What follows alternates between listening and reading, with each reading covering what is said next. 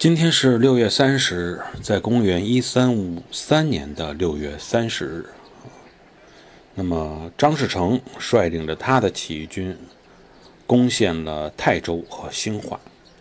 张士诚这个人啊，可以说是本身没有什么德行啊，所以称王又早，嗯，跟这个朱元璋最后在大战的过程中呢，那是必败无疑。但是有几个历史的事件呢？呃，还是可以简单跟大家说几句。一个就是大家都知道罗贯中哈，《三国演义》小说的作者，他实际上那个时候就是在张士诚的那个地方去任职的哈。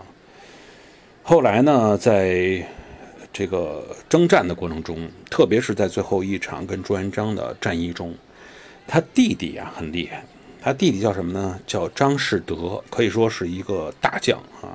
作战非常的勇猛，甚至于朱元璋手下徐达都曾经说过：“说我唯惧张士德，我就怕这个人。”但结果呢，也是天意吧。他弟弟无端端的从由于这个马惊了啊，从马上啊摔下来，摔死了，导致他的军力啊大幅下降。